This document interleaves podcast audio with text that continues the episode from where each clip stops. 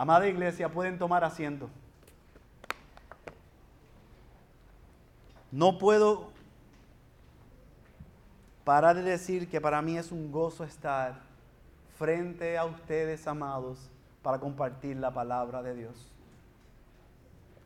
Y como hacemos cada domingo, nosotros vamos a ir a través del texto y como siempre les animo que tengan su Biblia presente, que tengan su lápiz presente para poder hacer anotaciones y poder ver que es el texto, la palabra de Dios misma hablando a nuestras vidas. Amén. Corrigiendo lo que tiene que corregir, animando donde tiene que animar, pero sobre todo edificando y transformándonos cada día más y más a la imagen de nuestro Señor Jesús. Quiero empezar haciendo un breve repaso de dónde comenzamos la semana pasada. La semana pasada nuestro pastor Félix nos llevó a través del primer capítulo de Éxodo bajo el tema la necesidad de libertad. Y vimos diferentes puntos. El primer punto que vimos fue que el pueblo creció. Y fuimos recordados la historia, que es una historia unida a la historia de Génesis, ¿verdad? Donde por la provisión y la providencia del Señor, Él provee a que José llegue a Egipto a través de diferentes circunstancias para poder cumplir la promesa que Él le había hecho a Abraham. ¿Cuál era esa promesa? De que iba a ser de Él una gran nación. ¿Recuerdan esos números de 70 a 75 personas llegaron de la casa de Jacob a Egipto? Y pasado todos esos años ya habían llegado cerca de 2 millones de personas, 600 mil hombres. La verdad es que nosotros vimos que Egipto ciertamente en medio de todo lo que estaba pasando se había vuelto el lugar donde Dios estaba haciendo crecer y multiplicar. Podríamos decir que se volvió en la incubadora de los israelitas en aquel lugar. ¿Y qué fue lo que ocurrió lo próximo? Nos dice el texto que se levantó un faraón nuevo que no conocía a José, que no sabía de la obra que Dios se había hecho a través de José, no solamente para salvar a su familia, sino a salvar a toda la nación de Egipto y todos los que dependían del imperio de Egipto. Él no lo conocía. ¿Y qué fue lo que ocurrió cuando vio esta gran multitud de personas? Dice que tuvo temor, porque vio que eran más numerosos que los egipcios y vio que eran más fuertes y la respuesta de él entonces fue de oprimirlos, con duros trabajos esclavizándolos.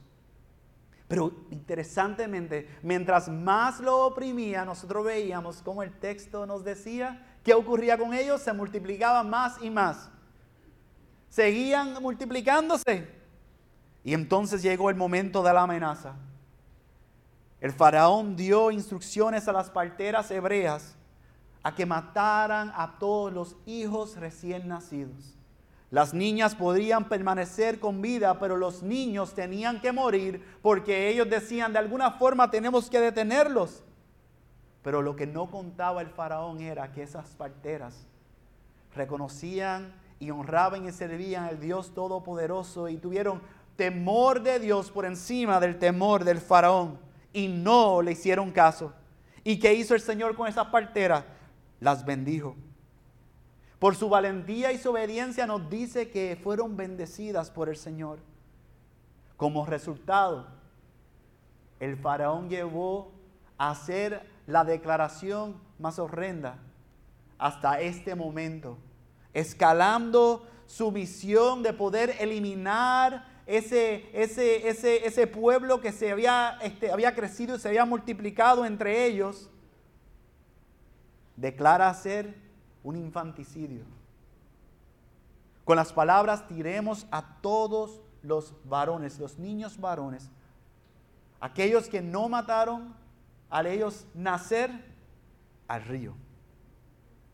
Y al final pudimos ser recordados estos cuatro puntos de aplicación Primeramente bajo este encasillado, este, este gran realidad que nosotros celebramos. ¿Sabes qué? En medio de toda esa opresión y todo lo que está ocurriendo, el cielo sigue gobernando, el Señor sigue sobre el trono. Esto no es que ha ocurrido fuera de su control. Que vimos que el pueblo de Dios seguirá creciendo aunque parezca lo contrario. Aunque nosotros no veamos que está creciendo. La verdad es que el pueblo está creciendo. El pastor Félix nos permitió ver lo que estaba ocurriendo fuera de estas cuatro paredes. Aunque yo tengo que reconocer que Dios también está haciendo crecer esta iglesia por su gracia y por su misericordia y por su bondad. Pero aún más allá, fuera de estas cuatro paredes, en el otro lado del mundo se está viendo un crecimiento que está ocurriendo en medio de la opresión, en medio de la persecución. ¿Qué más nosotros fuimos recordados que el pueblo de Dios seguirá siendo perseguido y oprimido, aun cuando nosotros no lo veamos en los sitios donde nosotros estamos? Aunque nosotros en este momento tenemos la libertad para poder reunirnos, sabemos que tenemos millones de hermanos y hermanas que tienen que reunirse en secreto un día del Señor, porque si no irán presos o perderán su vida. Así que la persecución y la opresión ha continuado, aunque para nosotros no lo hemos visto de esa forma. También fuimos recordados que muchas veces se nos pedirá hacer cosas, tomar decisiones, establecer posiciones que Dios está completamente en contra de ellos. ¿Y cuál debe ser siempre nuestra respuesta a eso? Es no. No cederemos, no haremos aquello que ofende y desagrada a Dios. Y por último, fuimos recordados que el pueblo de Dios seguirá amenazado y sus vidas en algunos lugares correrán peligro. Pero ¿saben qué? El cielo, el cielo sigue gobernando. Y amados de la iglesia, nosotros tenemos que amar y proclamar y reconocer y celebrar que el cielo sigue gobernando y ¿sabe qué? Que no hay nada, nada, nada, nada que se fuera de su control. Esas fueron las buenas noticias, el hermoso mensaje con el cual nosotros fuimos edificados, corregidos y por el cual nosotros dimos gracias a Dios el domingo pasado. Y hoy nosotros vamos a continuar en nuestro tiempo en el libro de Éxodo. Así que si pueden ir conmigo a Éxodo 2, verso 1 al 10. La semana pasada nosotros vimos la necesidad de libertad. Y hoy nosotros vamos a ver el nacimiento de un libertador. Así que vayamos a nuestras Biblias, vamos a leer el texto, vamos a orar para que el Señor nos ayude y comenzamos a trabajar en esta mañana. Cuando lo tengan, digan amén. Amén. Leemos la poderosa palabra del Señor. Un hombre de la casa de Leví fue y tomó por mujer a una hija de Leví. Y la mujer concibió y dio a luz un hijo. Viendo que era hermoso, lo escondió por tres meses. Pero no pudiendo ocultarlo por más tiempo, tomó una cestilla de juncos y la cubrió con asfalto y brea. Entonces puso al niño en ella y la colocó entre los juncos a la orilla del Nilo. La hermana del niño se puso a lo lejos para ver qué le sucedería. Cuando la hija de Faraón bajó a bañarse al Nilo, mientras sus doncellas se paseaban por la ribera del río, vio la cestilla entre los juncos y mandó a, perdona, una criada suya para que la trajera. Al abrirla vio al niño y oyó que el niño lloraba. Le tuvo compasión y dijo, este es uno de los niños de los hebreos. Entonces la hermana del niño dijo a la hija del faraón, ¿quiere que vaya y llame a una nodriza de las hebreas para que críe al niño? Sí, ve, respondió la hija del faraón. La muchacha fue y llamó a la madre del niño. Y la hija del faraón le dijo, llévate este niño y críamelo, y yo te daré tu salario. La mujer tomó al niño y lo crió cuando el niño creció, ella lo llevó a la hija de Faraón y vino a ser hijo suyo y le puso por nombre Moisés diciendo, pues lo he sacado de las aguas. Oremos. Amado Padre, venimos ahora nuevamente delante de tu presencia. Venimos en acto de reverencia y de adoración. Este servicio es para ti, es para tu gloria, es para tu alabanza, es para poder nosotros responder en agradecimiento por lo que has hecho, lo que continúas haciendo y por la esperanza que tenemos de vida eterna junto a ti, Señor. Ahora te pedimos, Señor, que tú puedas hablar a nuestras vidas por medio de tu palabra. La fuerza más poderosa de este universo es por tu palabra que tú sostienes toda la creación y es por tu palabra que todas las cosas fueron creadas. Entonces, Señor, pedimos que sea tu palabra trayendo convicción a nuestras vidas, transformando y renovando nuestras mentes y creciendo en nosotros un corazón de adoración por ti. Que nosotros podamos ver en este texto las buenas noticias, que en medio de la necesidad de libertad, tú levantas a un libertador. En tu nombre Jesús oramos. Amén y amén. ¿Qué veremos entonces en esta mañana? Veremos dos puntos de este texto. Primero vamos a conocer cómo el nacimiento libertador, el primer punto va a ser que fue que nació o nacido bajo el edicto de muerte. Y segundo, vamos a ver que fue librado providencialmente de la muerte.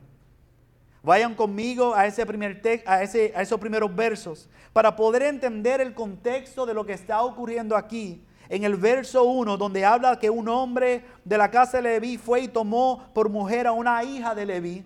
Quiero que recordemos brevemente qué está ocurriendo justo en el verso antes, el verso 22 del capítulo 1.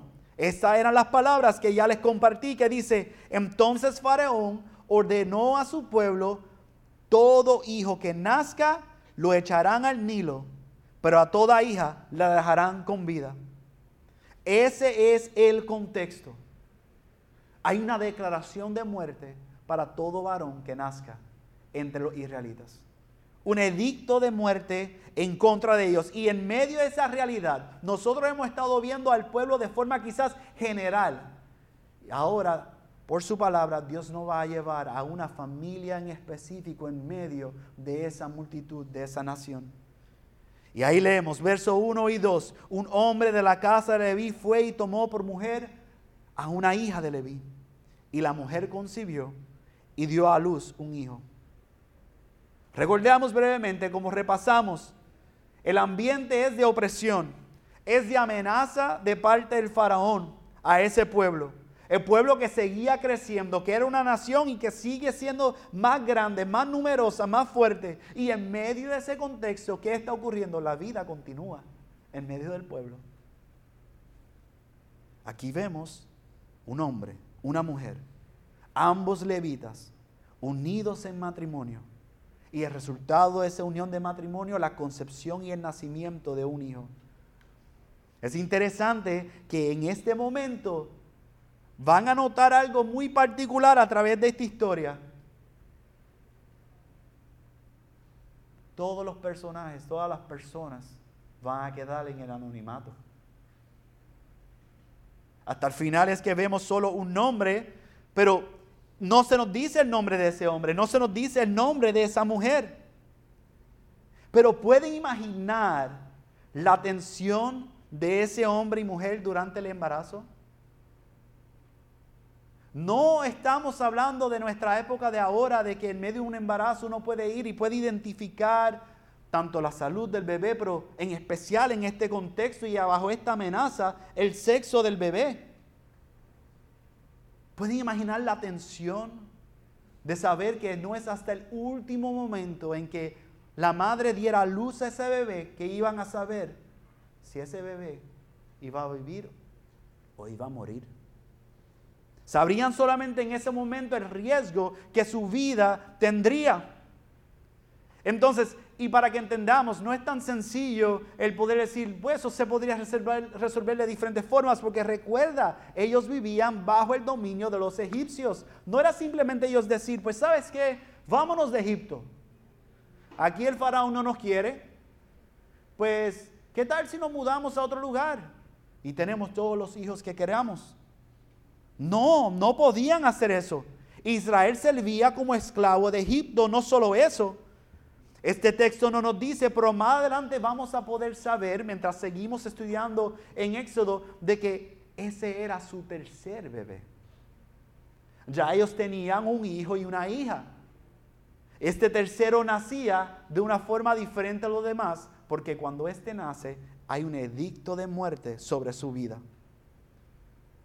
Pero como vimos en el sermón anterior sobre las parteras hebreas que fueron valientes, que no obedecieron el mandato del faraón, dice de la madre, de la mujer, viendo que era hermoso, viendo a su bebé, viendo a su hijo, lo escondió por tres meses. Así que vemos nuevamente la valentía de desobedecer el faraón para poder obedecer y honrar a Dios con su decisión y su acción, sabiendo que ella estaba poniendo en riesgo su propia vida. No solamente la de ella, probablemente la de su esposo y la de sus otros hijos. Pero ella lo hacía reconociendo de que ella tenía que honrar a Dios. En fe ella sabía que ella tenía que obedecer a Dios. Y interesante que usa esas palabras que, que dice que viendo lo hermoso que era. Porque al describir eso, lo que quiere decir es que ella reconocía que Dios tiene un propósito con la vida de este niño. Y como madre, su responsabilidad era protegerlo. Y lo hizo escondiéndolo por tres meses. Ahora interesante, el texto no nos dice cómo lo logró. Porque no es fácil esconder un bebé por tres meses. Los bebés, los bebés lloran. No duermen cuando queremos que duerman. Hacen sus necesidades. No sabemos cómo lo hizo. El texto no nos lo dice. ¿Cómo pudo esconder los gritos y los llantos del bebé? Quizás si vinieran a preguntar, ella decía, no, no, fue el, fue el, nene, el nene más grandecito, él estaba llorando porque se dio. O quizás fue mi hija. Pero lo que sí nos dice el texto, que llegó un momento en que ella no podía seguir ocultándolo. Porque lo que ocurre con los bebés es que con el tiempo crecen. Y si no lo creen, mira mis tres hijas. Yo todavía las cuelgo como bebé y ya tengo una de 15. ¿Qué pasó aquí? Ahora recuerden otra vez el pesar que había y el edicto de muerte que había sobre todos los niños. Todo niño debía ser echado al Nilo, lo cual implicaba que la simple presencia de un niño de su edad, piensen en eso, ella no podía simplemente cargar con un bebé en un lugar público que le pudieran ver porque inmediatamente dirían, ¿qué hace este niño con vida? El edicto del faraón es claro, ese niño debe estar muerto, debería morir. Y el texto continúa dándonos lo que puede ser considerado como parte o el comienzo de la mayor crisis de esta porción de lo que está ocurriendo. Vayan ahí al verso 3 donde nos dice, pero no pudiendo ocultarlo más tiempo, tomó una cestilla de juncos y la cubrió con asfalto y brea. Entonces puso al niño en ella y lo colocó entre los juncos a la orilla del Nilo. La hermana del niño se puso a lo lejos para ver qué le sucedería. Imaginen ese escenario lo difícil. Haber cargado con tu bebé esos tres meses haber crecido y llegado el momento en que como madre tengo que hacer esto. Pero no malentendamos cómo lo hizo. Podríamos pensar que al final la madre del niño no le quedó otra opción que echarlo en el, en el Nilo, pero el autor es muy preciso en describir el cuidado con que la madre lo hizo. Dice que ella este, preparó la cestilla de juncos, lo cubrió con asfalto y brea. ¿Para qué? ¿Para qué? Para poder crear de cierta forma como un pequeño barco. Es más, podríamos decir como una pequeña arca. Nos deja ver que ese, ese, ese barco, ese cajón que ella está preparando, lo está preparando para poner un lugar que debería ser de los lugares más peligrosos para ese bebé, pero ese vendría a ser un medio de salvación hecho con amor, sobre el cual se debería vigilar cuidadosamente desde la distancia.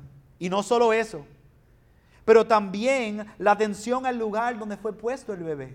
El bebé no simplemente fue puesto en un lugar de agua corriendo con mucha vida, este, con mucho peligro para el bebé, sino entre los juncos a la orilla del Nilo, un lugar donde ella podría poner el bebé y estuviera más seguro. La madre del niño sabía que esta era su mejor posibilidad de proteger al mismo. Pero también nos dice en Hebreos 11:23, cuando habla de la fe de ella. Dice, por la fe Moisés, cuando nació fue escondido por sus padres durante tres meses porque vieron que era un niño hermoso y no temieron el edicto del rey. Así que, así como tuvieron fe para poder ocultarlo por esos tres meses, en este momento tenían fe al confiar su, su cuidado y su salvación de parte de Dios. Así que no es simplemente decir, bueno, llegó el momento, no puedo hacer nada más, tengo que echar el bebé al agua, es que había un cuidado. Había un cuidado y había una dependencia de Dios. Este bebé, Dios, tú tienes propósito con él. Yo lo veo. Yo he hecho mi parte, lo he cuidado hasta donde yo puedo y aún en este último momento en que lo tengo que poner en el río del Nilo, yo voy a preparar este barco lo voy a cubrir para que no se hunda, pero lo estoy poniendo en tus manos. El autor John Mackey escribe, por su acción de tener fe en Dios, transforma el río que el faraón había tratado de usar en su plan para eliminar a los niños varones hebreos en una fuente de liberación para su pequeño hijo.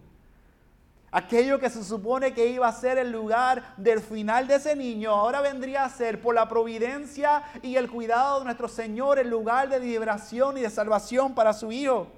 Y no solamente para él, pero no voy a adelantar para que vengan a todos los otros sermones. Ahora su hermana, imagínala, vigilando desde la distancia al ver qué va a ocurrir con el niño. Quizás semi escondida, observando sin saberlo aún ella, vendría a ser un testigo, instrumento de la obra providencial de Dios de librar a su, ma, a su hermano de la muerte. Una niña, ella no sabía, ella lo que estaba pendiente, ¿qué va a ocurrir con este bebé? Estoy seguro que ella escuchó a su mamá decir, está en la mano del Señor, el Señor lo va a salvar de alguna forma, Él lo tiene que salvar y ella pendiente, ¿qué hará Dios? Ella no pensó de que ella sería parte de ser testigo de lo que Dios haría, pero también sería instrumento en las manos de Dios para Dios cumplir su propósito. Si lo dejáramos ahí, no sería justo. No sería justo porque el texto no nos deja ahí. Pasamos a nuestro próximo punto. Librado providencialmente de la muerte. Los versos 5 al 10. Leamos versos 5 y 6 donde dice, cuando la hija de Faraón bajó a bañarse al Nilo, mientras sus doncellas se paseaban por la ribera del río, vio la cestilla entre los juncos y mandó a una criada suya para que la trajera. Al abrirla vio al niño y oyó que el niño lloraba. Le tuvo compasión y dijo, este es uno de los niños de los hebreos. Quiero que entiendan, solamente en, todo Egipto solamente había un lugar más peligroso para el niño que el río Nilo. ¿Sabe dónde era? La casa del faraón. Solamente un, un lugar donde de seguro uno diría su vida corre riesgo y va a ser inmediatamente terminada, la casa del faraón. Pero sin embargo, vemos aquí el Señor providencialmente salvando al que sería enviado como libertador por medio de la casa del faraón. El niño nacido para ser un libertador ahora necesitaba ser liberado, libertado de su condena de muerte. Necesitaba ser salvado y protegido para vida. Y eso es lo que el Señor hizo a través de la propia casa del faraón. Algo que me encanta de esto es ver cómo Dios usa la ironía. Aquel que había dado el decreto ahora de su hogar, una de sus hijas, va a ser la que va a cuidar al que iba a ser el libertador. Gloria a Dios por eso. Al abrir la cestilla nos dice que la hija del faraón reconoció al niño como un hebreo y tuvo compasión.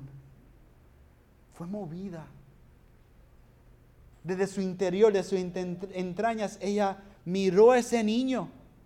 Lo que empezó quizá como una curiosidad por aquella cestilla que está en los juncos, tráemelo para poder verlo, llegó a ser una evidencia de la obra providencial y redentora del Señor, aún por medio del enemigo del pueblo de Israel. ¿Cómo no estar sorprendidos por eso? Ahora interesante, hay un refrán en inglés que dice, she doesn't miss a beat. Y lo que quiere decir, a lo que me refiero es, la hermana, ¿sabes qué? No perdió un momento, ella está observando y ella ve que traen a su hermano ante la hija del faraón y ella rápidamente llega a donde ella. Nos dice el verso 7 al 9. Entonces la hermana del niño dijo a la hija del faraón, ¿quiere que vaya y llame una nodriza de las hebreas para que críe al niño? Sí, ve, respondió la hija del faraón. La muchacha fue y llamó a la madre del niño. Mira eso. No sabe nada. Y la hija de Faraón le dijo, llévate este niño y críamelo y yo te daré tu salario. La mujer tomó al niño y lo crió. ¿Pueden ver la ironía? La bondad del Señor, cómo providencialmente ha este, determinado que va a ocurrir todo entre una nación que está siendo oprimida, amenazada, un niño que nace bajo ese edicto y ahora providencialmente lo va a salvar a través de aquellos que lo enviaron a matar. Ese es el Dios a quien nosotros servimos. Pero qué interesante, muchos quizás enfatizarían el punto en cuanto al pago, pero la realidad es que cuál era el pago que la madre quería, la vida del niño. No era simplemente que ella iba a recibir una ayuda económica, era que ella quería que su hijo pudiera vivir. Faraón trató cruelmente de destruir a, Israel a través de opresión, a través de amenaza, a través del edicto de muerte, pero su propia hija tuvo piedad de un niño hebreo. Y no solo eso, sino que sin saberlo, preservó al libertador de Israel y le dio al niño una buena nodriza, a su propia madre. ¡Wow! ¡Wow! ¿Ven ahí la providencia del Señor? Yo lo veo. Y mientras yo seguía leyendo el texto, yo decía, wow, Señor, cuán bueno tú eres. Porque no solamente sería criado por su madre, sino que la casa misma del faraón no solo le pagaría para poder criarlo, sino que él sería el único bebé entre esa comunidad que nadie podría tocar porque tenía también la protección de la casa del faraón. ¡Wow! En su libro de la esclavitud a la libertad del Evangelio según Moisés, el autor nos ayuda a entender eso escribiendo, el plan de Dios requería un líder y mediador a través del cual Dios llevaría a cabo su liberación. El propósito de Dios requería un vaso humano y ese vaso era Moisés. Pero Moisés estaba a punto de entrar al mundo en lo que parecía el peor momento posible. Nació como un hijo hebreo en un momento en que los hijos hebreos estaban condenados a morir en el Nilo. El plan de Dios parecía seguramente destinado a fracasar, pero entonces Dios intervino en su providencia y obtuvo una gloriosa victoria del río de la muerte. Dios trajo vida y liberación. ¿Y qué ocurrió? Verso 10. Cuando el niño creció, ella lo llevó a la hija de Faraón y vino a ser hijo suyo. Y le puso por nombre Moisés diciendo, pues lo he sacado de las aguas. No se nos dice cuántos años pasaron, simplemente se nos dice que el niño creció. Algunos teólogos dicen que fueron quizás cuatro años hasta el momento en que el niño fue destetado, otros dicen que pudo haber sido hasta los diez años, porque era esa edad de costumbre cuando los niños entraban a la escuela de los egipcios para aprender de sus costumbres, de sus leyes, sus tradiciones. Pero pueden imaginar cómo debió haber cambiado todo. Ya sea a los cuatro años, a los diez años, ese niño podría caminar en una libertad afuera ante todo el mundo. Porque aunque era un hijo de hebreo y había sido nacido para ser libertador, pasó a ser ahora un hijo adoptado de la casa de Faraón. ¿Cómo entonces nosotros aplicamos esto a nosotros? ¿Significa que ahora nos vamos a lanzar al río? No estoy diciendo eso. Pero ¿saben qué, amados hermanos? Y amigo que nos escucha que está entre nosotros. Todos nacimos bajo un edicto de muerte. Todos nacimos bajo un edicto de muerte. Romanos 3, 9, 10 nos recuerda porque ya hemos denunciado que tanto judíos como griegos están todos bajo pecado. Como está escrito, no hay justo ni a uno. Y el 6.23 nos dice, porque la paga del pecado es muerte. Porque nosotros nacimos en pecado, ¿sabes qué? Hay un edicto de muerte sobre nuestra cabeza. Ahora es diferente este edicto al que hizo el faraón. Porque el que hizo el faraón lo hizo un rey injusto. Un rey de esta tierra, un rey de este mundo, que lo estaba haciendo por su avaricia. Pero el que estableció esa condena de la muerte a causa del pecado es el Dios Todopoderoso, Santo, merecedor de toda gloria y honra, creador de los cielos y la tierra. Y en Él no hay tinieblas. Él es luz. Y como tal, su edicto es justo.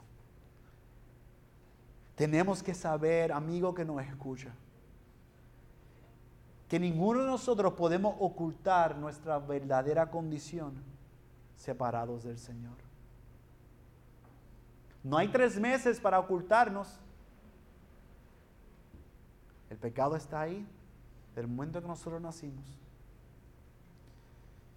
Y otra cosa, ser echado al río Nilo queda muy corto en comparación con recibir la justa ira de Dios. Así que recuerden eso, todos nacimos bajo un edicto de muerte, pero Dios ha provisto en Cristo el arca de salvación, en el cual únicamente puede encontrar salvación y refugio el pecador. Y por eso nuestro segundo punto, aunque celebramos la obra del Señor providencial en la vida entre Israel con Moisés y lo que habría de hacer, tenemos que reconocer lo que vemos en el texto de la palabra, que Cristo es el mejor y verdadero libertador. Él es mejor libertador que Moisés, Él es el verdadero libertador. ¿Notaron que el título de este sermón fue el nacimiento de un libertador? Porque Cristo es el libertador. No hay nadie que se compara, no hay nadie que esté arriba con Él. Él es el único, el único y verdadero, Cristo Jesús.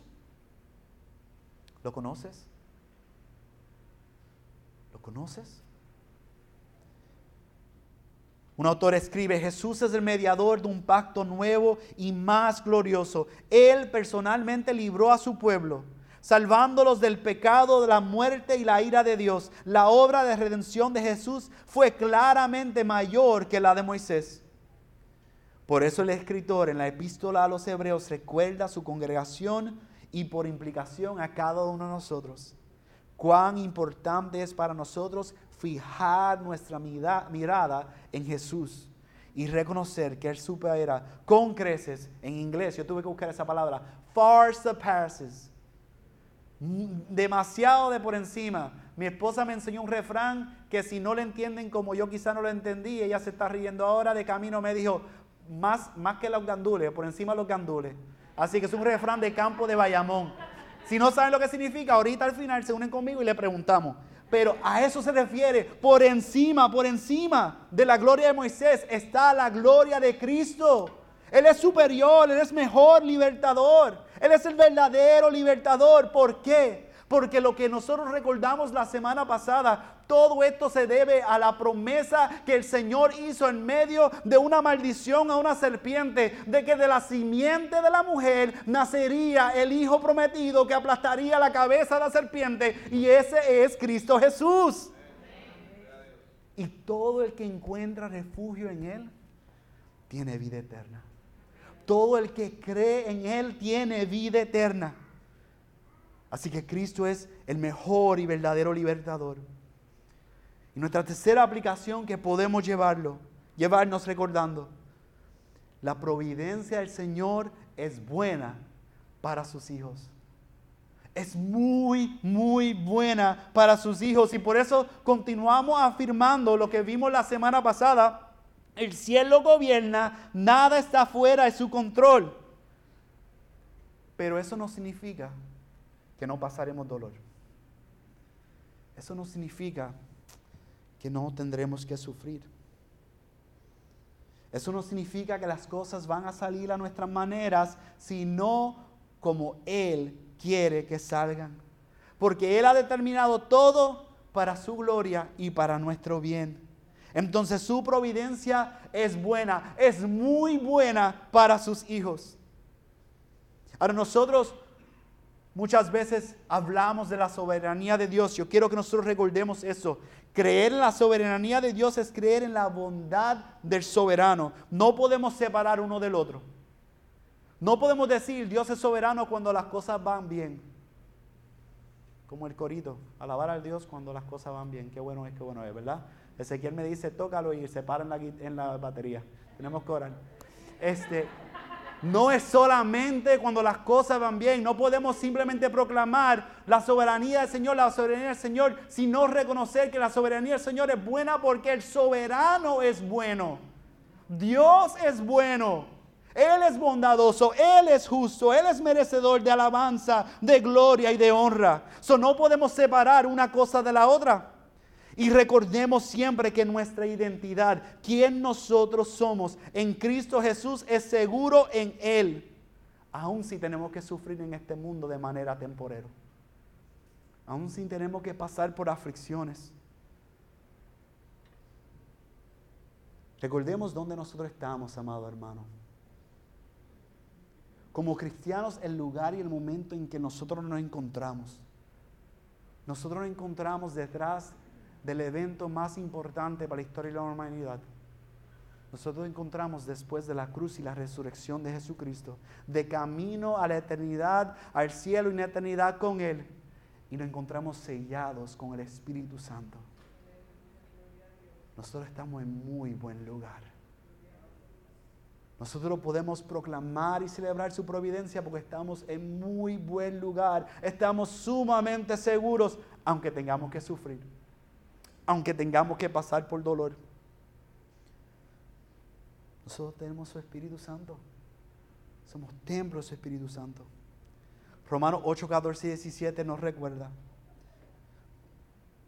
Y esto creo que va muy muy claramente alineado con lo que Dios nos está diciendo, tanto en esta serie del Éxodo como lo que Dios nos está enseñando los miércoles. Así que anuncia adelantado, vengan los miércoles y acerquémonos a la palabra de Dios, porque no podemos conocer al Dios de la palabra si no conocemos su palabra. Nosotros no nos acercamos a la palabra para llenar nuestras cabezas, es para que Dios renueve nuestra cabeza, transforme nuestro corazón y lo amemos más a Él. Así que vengan los miércoles.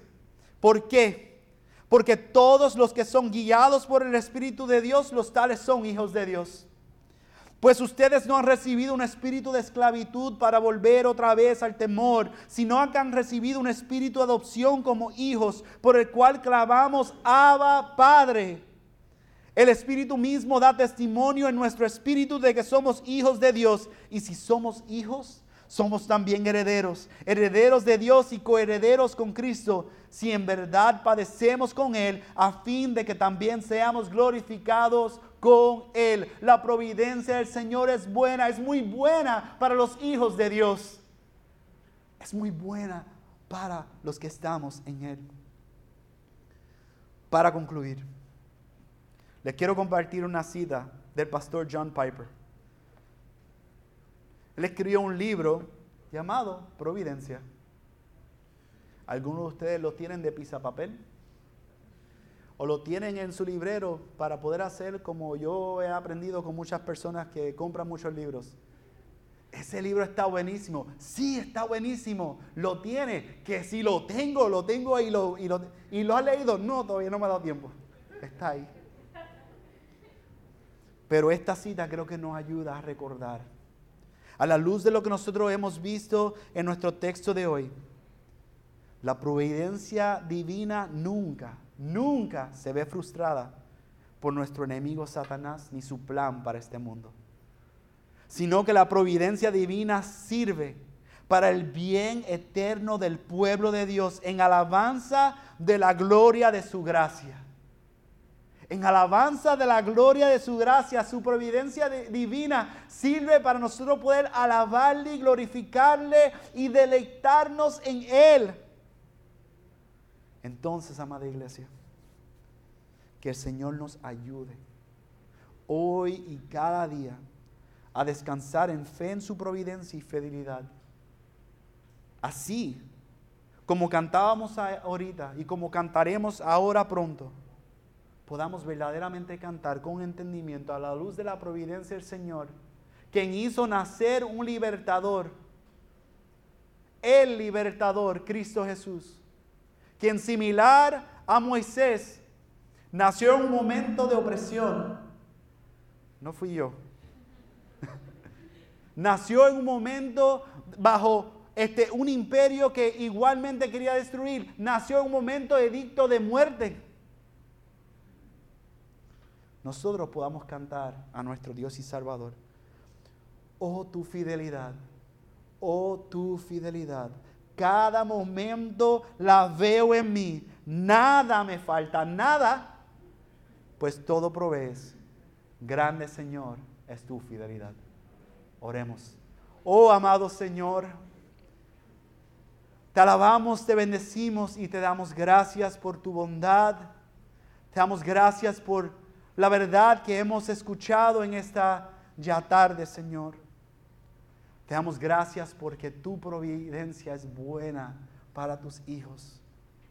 Y te damos gracias, Señor, porque tú levantaste un libertador, un salvador superior a Moisés, que no solo salvó a los israelitas, sino que salvó a gente de toda este, lengua y nación. Que fue el sacrificio en nuestro lugar, que pagó el precio por nuestros pecados. Que el tercer día fue resucitado y que hoy está a la diestra del Padre.